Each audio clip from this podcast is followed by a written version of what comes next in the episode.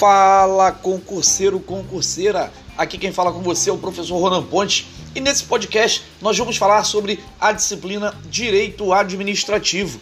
E o tema a ser abordado será Regime Jurídico Administrativo. Você que está aí se preparando para o concurso da PSERG, investigador, inspetor, auxiliar e técnico de necrópsia com alteração do edital, deve ficar atento a cada uma das dicas e informações que eu trarei sobre o tema. Então corre lá, pegue seu material e fique a posto para garantir a sua aprovação.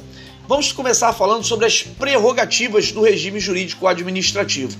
Elas são detidas pela administração pública para satisfazer o interesse público, limitando ou condicionando o exercício de direitos e liberdades do indivíduo. As prerrogativas e sujeições coexistem no regime jurídico administrativo.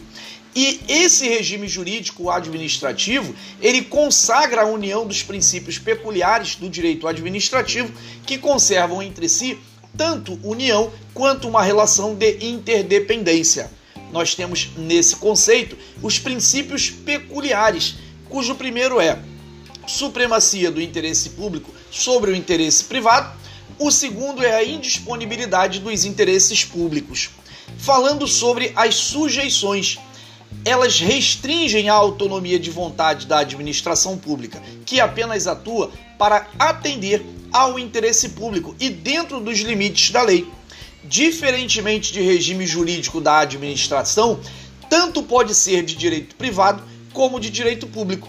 Confere tratamento híbrido à atuação da administração pública em certas situações. Fica aqui a minha dica para você, lembrando que você só não pode desistir.